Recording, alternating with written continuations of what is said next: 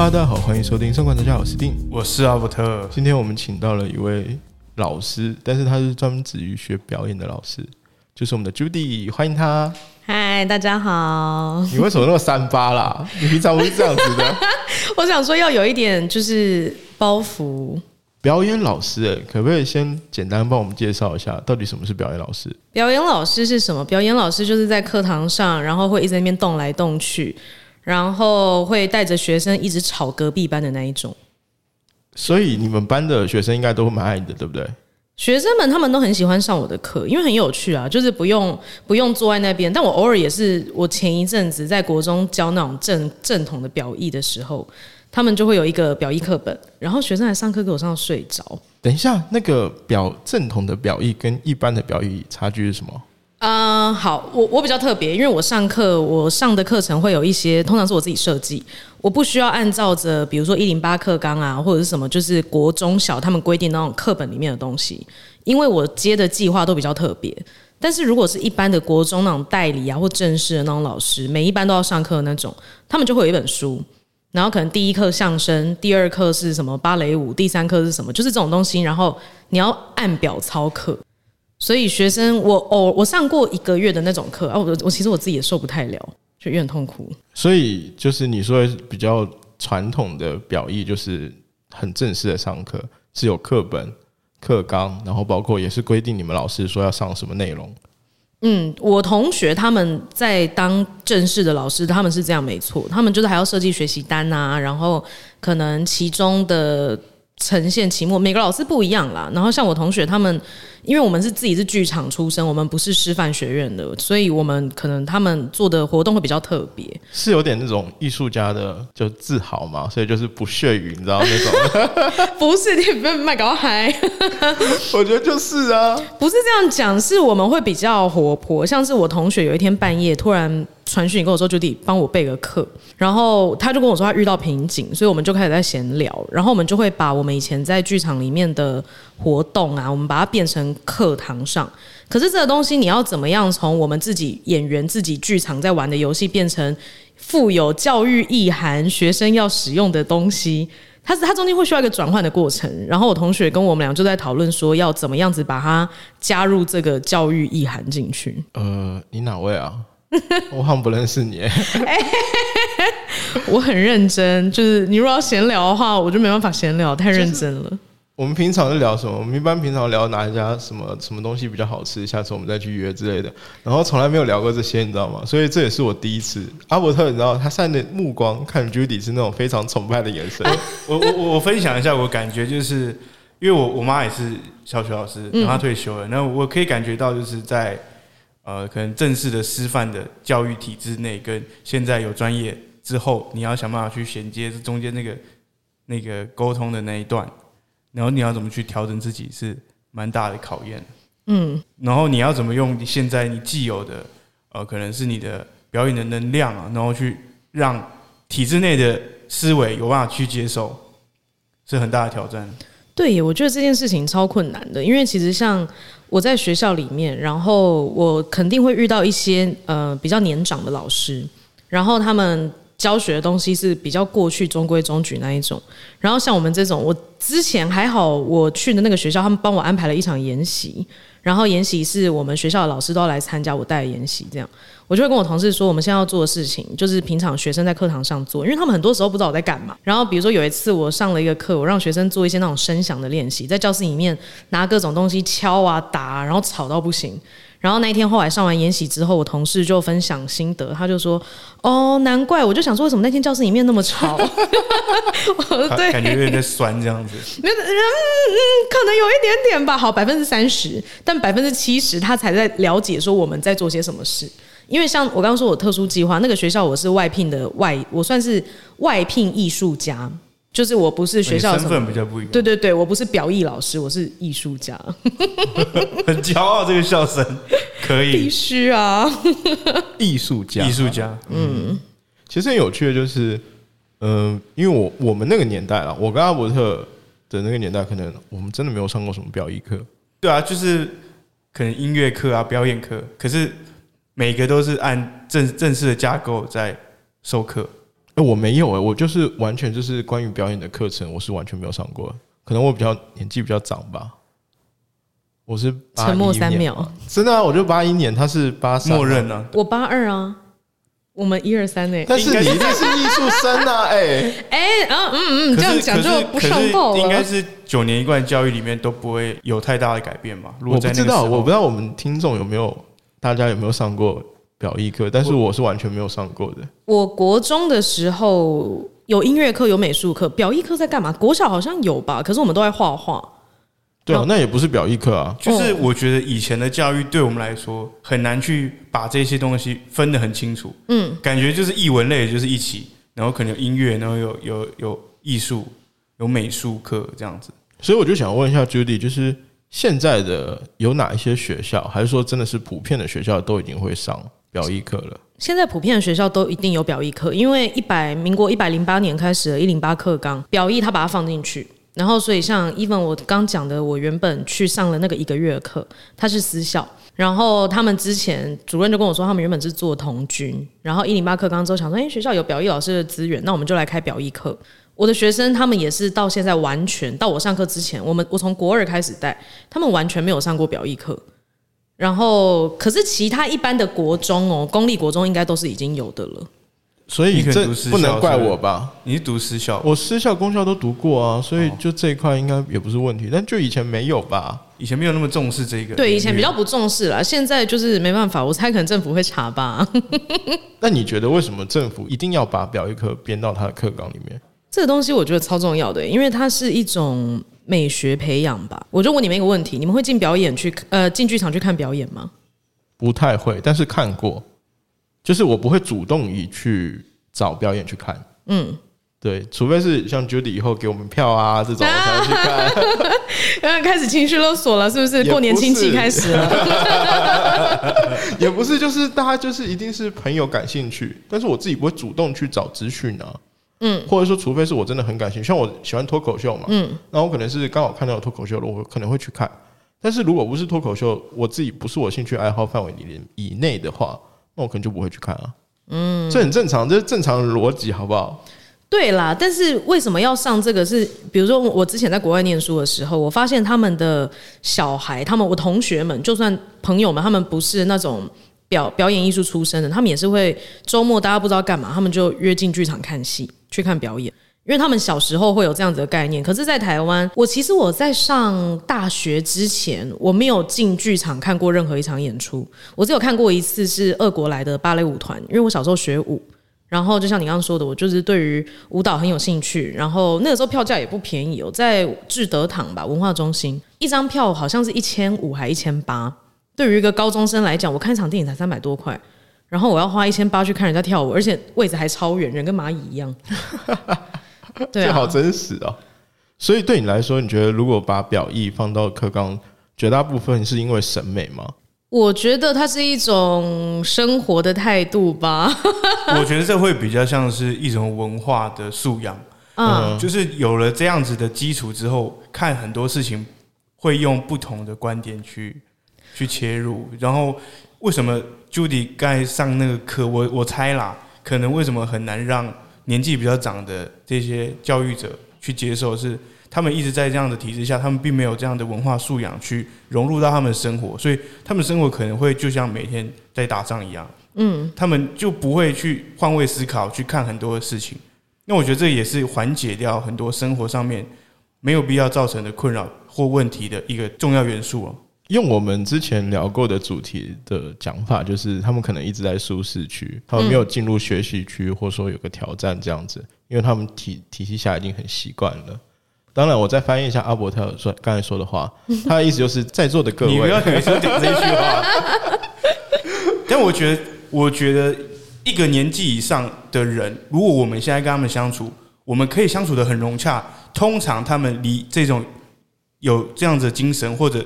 呃，文化的这样子的态度的人，是我们会跟他相处的很愉快。嗯，可是如果没有的话，通常我们会跟他们相处起来会比较有负担。应该就是说，我们比如说遇到比较开明的长辈，他会跟你闲聊一些有的没的，因为他们比较开明。那我觉得现在的小孩我们都是我们大家都是填鸭式教育出来的小孩，老师说一，我们一定做一，你不太会去做二跟三，你会被骂爆。可是，在我觉得多了这种，不要说只是表艺课啦，比如说艺术类的课程，嗯，音乐啊、舞蹈啊，音乐可能在创作之前，最刚开始大家就是哦，给你一个乐谱。可是，在戏剧上面，你会很需要自己去发展，自己去做那种自由创作。那我就觉得，我就一直跟我学生说，你们不要太乖，你们可以很怪，但是不要很乖。因为很乖的大我我我不要很乖的。我以前我在美国遇到第一堂震撼震撼教育，就是我的老师跟我说：“Judy，我要你现在扮演的是一个好的学生。”他说：“我不要一个好的学生，我要一个好的演员。”他说：“你现在做的事情就是我跟你讲怎么做，你就怎么做。”他说：“OK fine，那很乖很好。”他说：“可是我在舞台上我不需要一个很好的人啊。”我说：“哇哦，所以我要多方尝试。”他是想到你有自己的表达吗？就是这个见解，我们这里一直在提到这个类似的观念。嗯，就说。你一定要有自己的见解，不管你的见解是对是错，是好是坏，但是你一定必须要有，有之后你再去慢慢改进。现在很多人状况就是他是没有的，他没有自己的想法，没有自己的见解，没有自己的理解，所以他都会盲目的去跟风。嗯，那如果是这样子的话，我还不如就是我宁愿你是错的。对啊，你可以慢慢改啊，但是你有自己的想法啊。而且很多生活上，我觉得他是立场的不同，就是对于我做这件事情，为什么？你们觉得是错的，可是我有我的立场，我我做这件事情是对的。很多事情我觉得是一体两面呢。嗯嗯，还蛮妙的。所以大家听到现在有没有有没有觉得就是可以理解一点点 Judy 就是他其实跟跟 Judy 这样子讲他的整个过程到现在，我一直回想到可能我们以前有讨讨论过小众市场表演，或者是举手发言这件事情，我觉得他就一直在。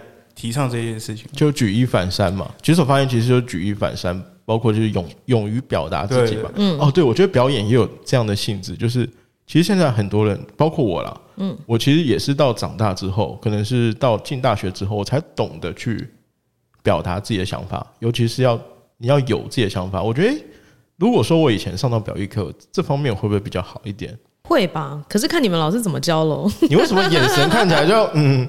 你要看选退老师。真的，我我跟你说，真的要看人，因为有的班上一定会有那些比较出风头的人，然后有的老师轻松一点，我永远都让那几个出风头的人下来做就好。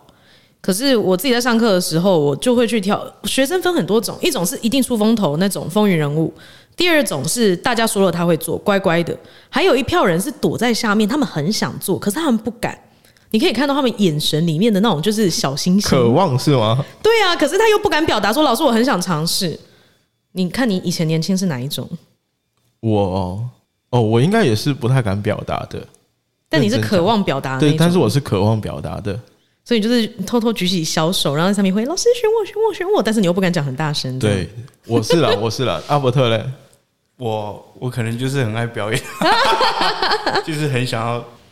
很想要展现自己的想法，但我知道这个是一个过程啊，就是一定是从第三个，然后才会变成是第一个，有有这样勇气，可能是要累积自己的成就感，或者是呃你在不同的经历之后，你慢慢发现自己的价值，你才会去尝尝尝试这样。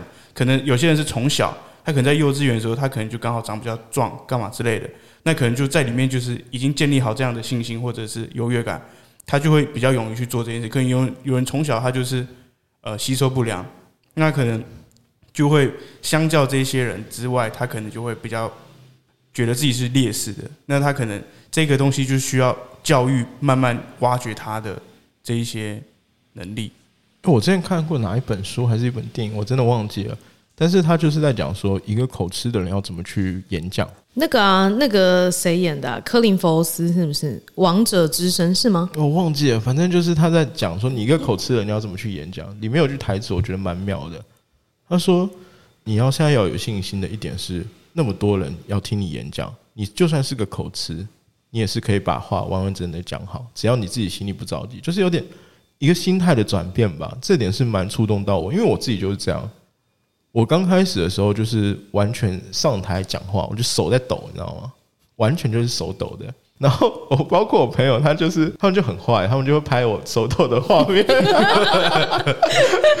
真的，我有时候到现在，我有时候上台演讲的时候还是会手抖，就是会紧张。但是我要我要知道，就是这段时间是我的。他虽然可能只有十几分钟，但是这段时间所有人都要看着我，它是属于我的时间，不管我表现的是好是坏，但是这都是我的时间，我要怎么去利用它，就是这样而已。我觉得紧张是一定会的吧。我就算自己可能演到现在，然后我十八岁进戏，呃，剧场艺术系，就是开始演戏，演到现在十多年、十来年，我还是会紧张啊。因为你在舞台上，你不管在什么场合，你训练的多足够，你上台紧张，那是一种正常能量的释放，而且那代表是好事，是你身体有多余的能量，让让你去紧张，让你去抖。所以下次大家在抖的时候不用担心，但朋友也不要录下来，因为这样真的很坏。哎，这真的有的时候是，现在我可以讲出来，就代表说他已经不是我心理阴影了嘛。对，但有段时间他真的是我心理阴影，就你会很害怕，就是老是说上台抽人的时候，你会看不要不要不要不要，对然后就一定就是你。对。那我们再绕回来，就是再重新讲 Judy 这边的事情。我个人很好奇一点，就是为什么你会想要学表演？我是一个很宅的人，从小，所以其实我我爸妈以前很忙，所以他们都会把我送去各种才艺班，我学舞蹈啊，学钢琴、小提琴啊，画画啊，然后这些东西我也没有特别喜欢，反正就是我妈叫我去做，我就去做。可是后来我上高中，我念的是道明，然后我们班就是那种很严格那种，所以就是大家就一直念书，一直念书，我根本就不知道自己要干嘛，老师叫我念书我就念啊。然后考试的时候，我本来想念中文系。结果后来中文系又国文又没考好，没办法念中文系。背后那一页是剧场艺术系。我想说好啊，我这辈子终于开始，我可以不要再念书了。想说剧场艺术系，我就去表演就好，就不用念书了。啊，实际上呢？实际上我们书超多的。我就知道，一般说这种我的科系不用念那么多书的，一般进去都超多书。真的超多书，而且他。我觉得对我来说最困难的是，我觉得念书还好，因为反正以前就是念书机器。但是困难的事情是你念完之后，你要能够去把它转换变成你自己的，比如说思维，你去做分析，你去做评论。这件事情对我来说超困难。我这辈子没有考过零分。我上大学有一堂课，好像是剧本分析吧，我写了两页都是申论题，我们老师直接红笔杠掉零分，我打击超大的。我想说，我从小一路资优生，我上大学考零分。是在国内国外啊，在国国内的时候哦，国内那哪一所大学？哎，我们就不讲了，好不好？反正高雄大学也不多嘛，对不对？可以讲无所谓啊，就是中山大学。我们那个年代，我们都大家都知道那个老师是大刀哦。我他的课每一堂他的课剧本的课，我都修两次。我同学修三次，修四次，因为老师那时候就很有趣。我觉得这就回到刚刚说，我们就有提到说，如果要提一下国内跟国外这件事，老师是英国回来的，然后以前从小我们的教育就是老师说了正确的你才写下来。可是我在大学遇到几个老师是他们，你写的东西当然你狗屁不通，他当然是觉得就是就不行。可是你要有自己的见解。然后那个时候我就是很乖，我们就是乖乖的把东西写下来。老师就说这东西我维基百科上面都查得到，我为什么要你写？哦，哎，我这样讲好不好？就是那种表演的特质，或者说表演需要的诀窍，它可能就是一二三四五这样子。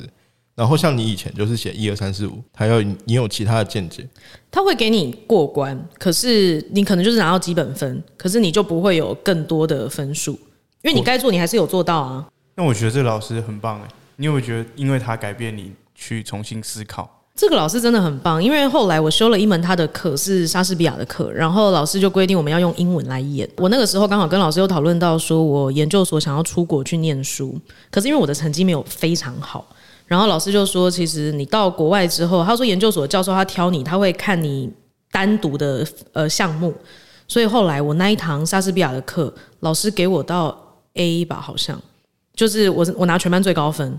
然后我就觉得哇，那我研究所就可以拿这个东西去申请英国学校去吹啊！但我最后没有去英国。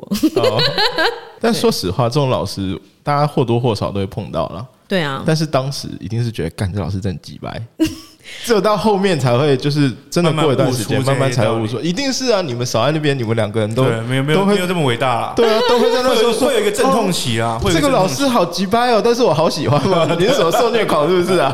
大家都很 M 吗？对啊，怎么可能？你一定是就是这个老师，就当时你就觉得超级掰，但是后来你才会想到，嗯，他可能也是有他自己的想法，有自己的见解，然后也希望我们在从中学到除了课本上的东西之外。就是人生还是需要经过淬炼，才有办法去理解一些事。人生还是需要经过社会毒打啦。嗯，好鸡汤哦，不要聊这么鸡汤的话题了。不是啊，因为一定会这样，因为包括我们你要说鸡汤的话，其实这个这个问题就真的蛮鸡汤的了。嗯，你有没有想曾经想要放弃过？想放弃有啊，出社会之后发现靠，真的好难哦。就是你要靠表演赚钱，根本就不可能。那我觉得一方面是我自己就是一个很被动的人。我有我大学毕业的时候，某种程度上被迫放弃吧，因为我爸都觉得我在玩，然后他就叫我去找一个真正的工作。我就想说，什么意思是真正的工作？然后后来我就进了金融业，哦，对你好像跟我说过这个，超荒谬的。就是他有一天跟我说：“你觉得老娘算是你老觉得老娘看起来像是金融业出身的吗？” 是你是说读完书之后，我大四毕业之后，哦，然后你是先工作之后才去念书？对，因为我就被迫进了金融业，我根本就不是金融相关出身，我数学都超烂的。然后我每次付钱，我就是永远算不出来我到底花多少钱的那一种。那你还可以录取金融？工作，因为他是业务，然后那个时候我去面试，我就跟我老板说，可是我是戏剧系的，然后我老板就说，你听起来很会讲话，没有问题啦，然后我就进去了，然后我就是一直讲话，一直讲话，讲到我每天下班，我那时候我室友他演笔，然后我回到家，他就是说，哎，朱迪怎样怎样，我说你不要跟我讲话，然后我就自己就是进房间，然后我就躺着。然后下班之后就再也不想讲话。那一阵子，我觉得我真的是有放弃表演，因为一方面是戏上那个时候，我同学们蛮多延毕的，他们可能是教程啊，或者这些人生规划这样，所以他们延毕的时候，戏上有一些大的制作，然后有一个制作很有趣，就是我刚说那个大刀老师带的。可是那个时候，因为我在金融业工作，我根本就没有时间去接触这一块。我那一阵子是完全把自己封闭起来，我不看戏，不不不太参加这种类似相关的聚会。然后我也不去接收这一这一系列的讯息，我每天就是在银行，然后回家，银行回家，还有酒吧，银行对，主要是酒吧，主要是酒吧啦，对对对对。他有段时间就是喝到烂，正常喝烂哦。那我觉得，我想问一个点，就是哪一天苏醒了？就是你哪一天忽然什么事情，或者是什么时间点，你突然又。想清楚，你还是想要走这条路。因为我其实把自己封闭那段期间，我真的是各种羡慕、嫉妒、恨。看到我同学他们去新竹去哪里表演，然后而且一方面我很想念我的朋友。想在拍电影，就是那种女主角的故事。哎，没没有，就是一个市井小民。我就看到他们就是去各种地方，然后去演出。然后我大学的时候跟我同学关系很紧密，所以我就很想念他们。然后我就觉得我还是想要回来剧场圈。然后加上银行的工作真的是超痛苦，就每天背着被那个业绩追着跑。然后早上就是老板就会从台北打电话，就是大家在康扣的时候就会问啊，今天大家自己报数字，业绩是多少？我说痛苦到不行啊。然后我就跟我爸妈说，好，我不干了，我要离职。然后我妈就说：“那如果你要离职，你要做一些事情。”我说：“好，那我就去念书，我就我就去美国念书了。我本来就有想去美国念书啦，只是因为那时候被推进银行工作，所以我就是得要再等一段时间。然后我就决定，我就觉得这个东西还是我喜欢的，因为真的是看着大家在做这些事情的时候，我好羡慕哦。对，所以才理解到这件事。”还蛮有趣，还好有这一段这个银行工作的经历，让你更确定知道自己的目标。因为说不定你突然找一份工，然后你也没有很喜欢，你也没有特别讨厌，但是你可以生活的时候，你就已经慢慢淡忘表演这个。对啊，就像我现在在当老师，你现在会感谢吗？就是至少我有银行这段经历，确定了我是还是热爱表演的。有哎，我觉得这一些这一切都是表演的养分。因为如果我今天真的从头到尾都只有躲在剧场里面，然后做一些很乖巧的剧场的工作，我其实不太会知道现在这个社会观众们想要什么，观众们需要什么。然后以表演演员来讲的话，我没有真的去体验过这些不同的事情的时候，我要怎么样去做这些？一切都是养分啊！对我来说，就是有办法去揣摩，或者是。看到更多人的视角，对啊，而且我那时候做的是那种 VIP 的客户，哦，你就会见识到一些朴实无华而枯燥的生活。这是抖音上的一个梗，有钱人的生活就是这样朴实无华且枯燥。对，没错。那你现在还有在做创作吗？就除了学校之外？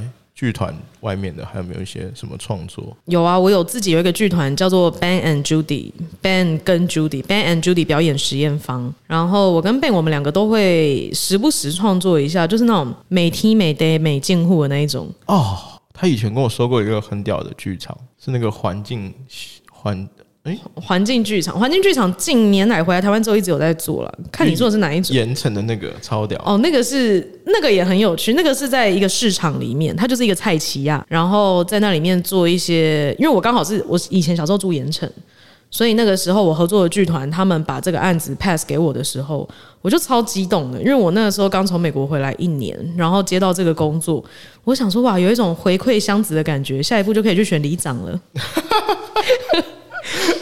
对，我就回去那个剧场，呃，在菜市场里面做了一些表演，蛮有趣的。可是真的好热哦，因为那个时候是六月，然后又湿又热，又很多米奇，我超怕米奇的。再跟我们米奇哦，老鼠啦，哦我也我也很怕米奇是什么？啊，可不可以再跟我们具体的描述一下？因为我之前听到他讲，我觉得真的蛮酷的。我第一次知道原来还有这种环境剧场这个东西，就是在比如说我们今天在菜市场里面演菜市场的戏，那如果他没有在文化中心啊，在魏武里面演，你在任何一个地方演，尤其在市场里面，它就是一个环境，直接把它当舞台。所以你可能你当然还是会需要一些舞台的设计，可是它的基底之下是不会改变。比如说有一些剧团有一个金枝演社，他们在呃台南的义载京城就做过一个希腊悲剧，然后高雄我们文化局在好像二零一六吧做了一个建成计划，他直接在左营的旧城墙上面演戏，然后演高雄的城墙的故事，我觉得超酷的。你那个也很酷啊，他是在蔡西亚，然后好像是一个是一家店铺的那个兴盛衰亡。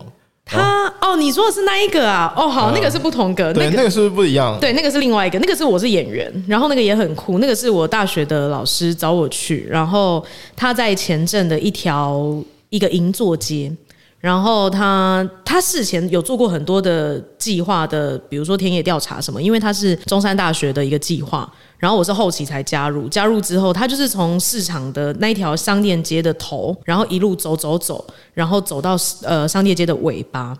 然后接着他们还会有其他演员从商店街的其他地方加入啊。然后那个地方我觉得很有趣的事情是我们是演员，可是我在演戏的那一天，我们在表演的当天，他们整条街跟过年一样，就是因为他那个地方已经是比较衰退的一个商店街。哎，就是那个吧，绝江对不对？呃，绝江是盐城的，但是那个银座街是在前镇，它有一条。哦哦哦，对，它它的有点类似，因为它以前也是因为前阵的也是加工出口区什么的，你要想就绝江嘛，但嗯。是现在我们年轻人比较常去高雄这边逛，应该新绝江，就是对。它已经有点绝江已经被淘汰了，这种感觉，就是落寞的商业街吧。对对对，然后那条前镇它就叫银座街，因为以前大家就会觉得它就是跟东京的银座一样，所以可能在五六零年代的时候，他们加工区口的 加工区的工作者，他们呃下班之后，他们就会去那边看电影啊，去那边买舶来品。然后去那边买东西。那我那时候去演出的时候，因为整条街真的是没什么店家了，然后大家就是那个时候想说，哇，就是他们以为是剧组来拍电影，所以他们就是全家人都回来了。然后我刚开始我在一个肉干店，我在那边准备，因为我的角色是我在那里面顾店。结果我 我在旁边准备的时候，他们柜台里面站了差不多七八个人，然后还有三四个小孩，因为那真的是他们家的人。那那当下我觉得很有趣的事情是，我一直觉得我想要融入在这条街里面，可是不管怎么做，我终究我就是演员，因为他们就真的才是生活在那条街，他们任何讲任何一句话，任何一件事情都很 make sense。那我讲什么事情，我要消化过，可是他们不用，因为他们就是那边的居民。这是我觉得很有趣的一个经验。然后当然也是因为在环境剧场排练的时候，一定会被干掉，就是因为里面有另外一个演员，他就是要哭天抢地的，就很难过这样。然后就有那个阿伯从二楼打开窗户，然后就是 就是骂我们，然后就把窗户关起来，因为那个时候是下午两三点那种午休时间。有点像那个阿婆湾，你知道吗？你说起重机的人会路过对对对对，的那个吗？就是 哇，就类似这种感觉啦。这个也有，这个后来不是好像你还跟我说，就是后来一开始是真的会有隔阂，但是到后面是这个隔阂，我不知道是不是有消失了，但是慢慢有在减少了。就是居民们后来有比较接受这件事情，然后他们甚至还会加入我们。就像我有个学妹，她的台词是她就要从很远的地方跑进来，然后她就要大喊“阿妈阿妈”，她她阿妈是我，但是她要去的那个杂货店里面真的有一个阿妈。然后每次我学妹一路跑进来的时候，她喊阿妈，那店里面的人真的就会回回应她这样。然后后来她就变成那条街的孙女。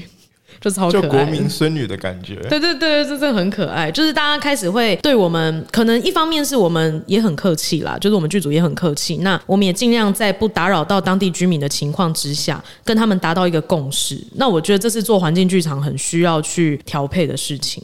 你觉得为什么要做环境剧场？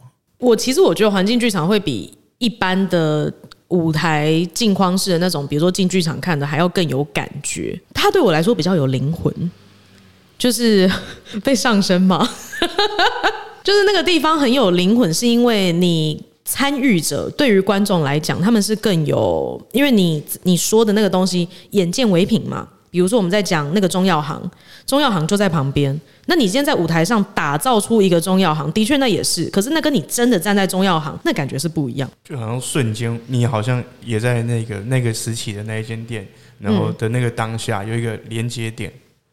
现在还有一个很夯的东西叫做沉浸式体验，哦，对啊，对，它就是类似的。我觉得环境剧场本身它就是一个很沉浸式的一个感受。这个呃以后还有吗？你说环境剧场吗？对啊，或者说任何新式的，以后记得提醒我们去看一下。一定要的啊！我现在都很实验。我刚刚说，我跟 Ben，我们两个都做一些很，我们试着想要做一些很实验的事情。因为回到高雄之后，大家剧场圈大家都太乖了，哦，就是在座的各位嘛，差不多意思吗？就是大家都很乖，所以我们要做一些呃，希望不要被警察抓走的事情。这样，我之前跟我刚刚说那个呃，在银座街那个导演讨论过，我就跟他说，老师，我就很想要做一些那种很特别的事。我刚从美国回来的时候，然后我们老师就说，你就做啊。我说，那如果被警察抓走怎么办？就被抓啊。我说，哦，好好哦，这这件事情是我自己还在克服，就像我现在很有包袱。嗯，确实，对啊，确实包袱很重，私底下根本就不是这样。哎，少在那边就是搞到海，我私底下也是很这样。那你们目前就是你们的剧团有没有什么初步的小规划，可以跟我们小小透露一下？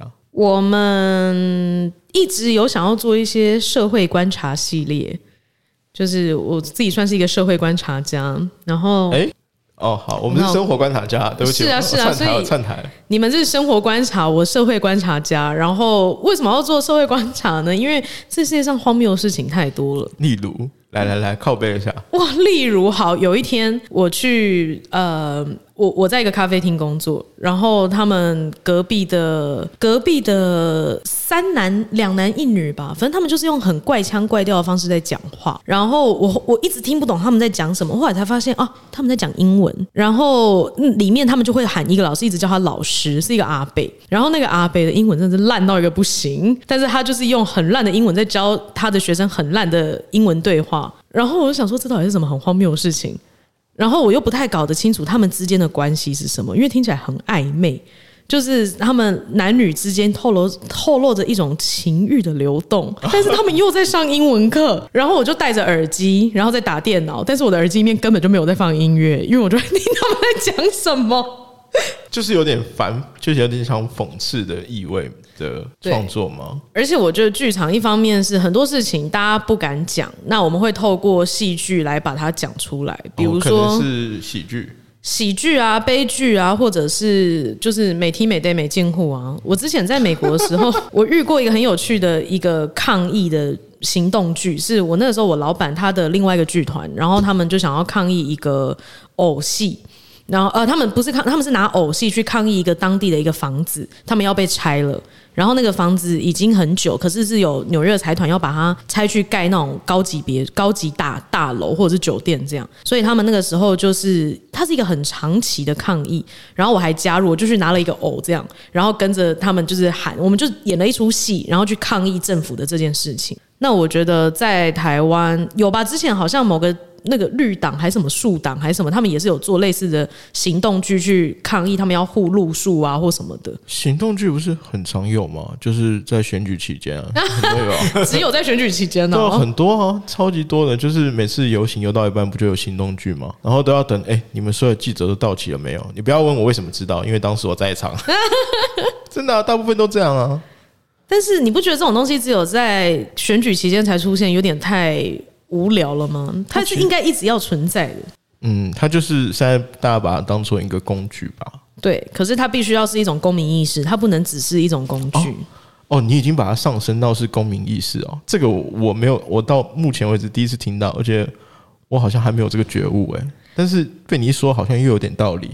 就是做戏，为什么要做戏呢？我如果整天边做自己身体健康的，我觉得那有点太无聊了。身体健康，我们要做一些比较有意义的事情，比如说就是很想骂隔壁邻居，或者是骂你之前的前男友或前女友，但是你又不可能就是公开直接骂他，你会被告啊，那怎么办？你就做戏啊，拿戏剧来骂他啊。他说：“哎，没有，那是剧中的人，不是你，不是那个连续剧都会有那个如有雷同，纯属巧合，就是这样。”那个，我突然觉得好像以后不能交这种戏剧系的女朋友。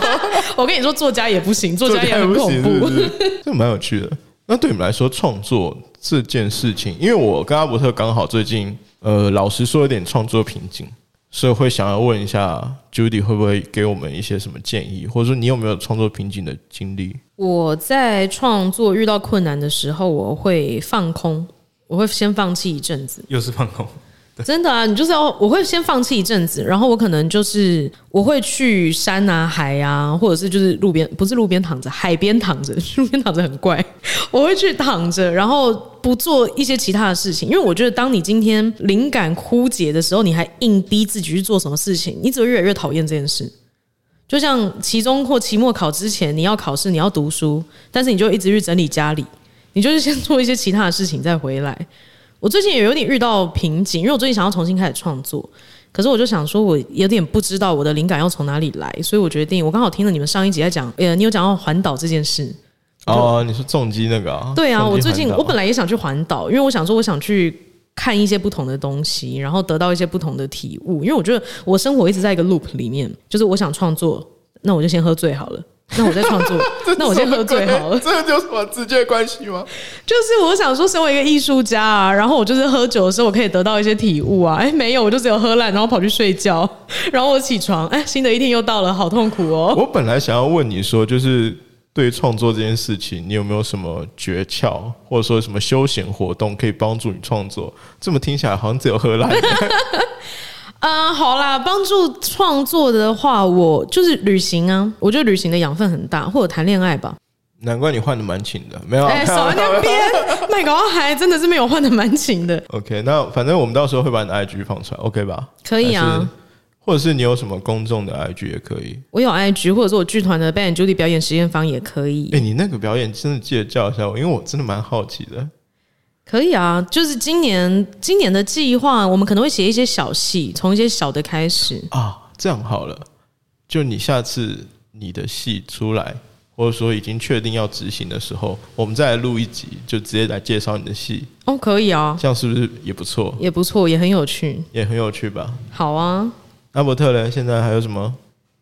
没有啊，我觉得很棒，没有什么，就等着看就对了，是不是？但是我刚刚讲那个创作那个什么瓶颈，这样有就是你有得到手，除了喝烂以外，对我觉得，我觉得你刚才提到一个重点，就是先跨出去，先离开这个环境，然后去先看别的东西，因为别的东西有时候是莫名其妙一个契机点，它可它可能不是呃垂垂直的有连接，它可能是水平连接。就是它是跳跳跃性的思考，就是你可能看到门门打开，你可能就想到一个新的东西。嗯，就是离开这个环境，我觉得蛮重要的。我觉得我刚刚突然脑中想到一个我还会做的事情是，我会去做一件完全不同的事。比如说，我我现在我我的创作，我知道我要创作的事情可能是有个目标，就是我我要做一个实验剧场。可是当我在做实验剧场的时候，我我现在遇到瓶颈，我不知道该怎么办。那我会做的事情是，那我就先去做一个传统的，我先去乖乖做一件另外一件事。可是这件事情又不是我完全不熟悉的，它会有一点点相关，因为你完全不熟悉，你要重新开始学，那很累。可是有一点点相关之后，才会发现，哎，好像就会找回初衷吧，找回说我原本为什么原本是想做那个实验的东西呢？我觉得这个东西对我来说蛮蛮好用的。我们会收下来，尝试一下，可以尝试试看。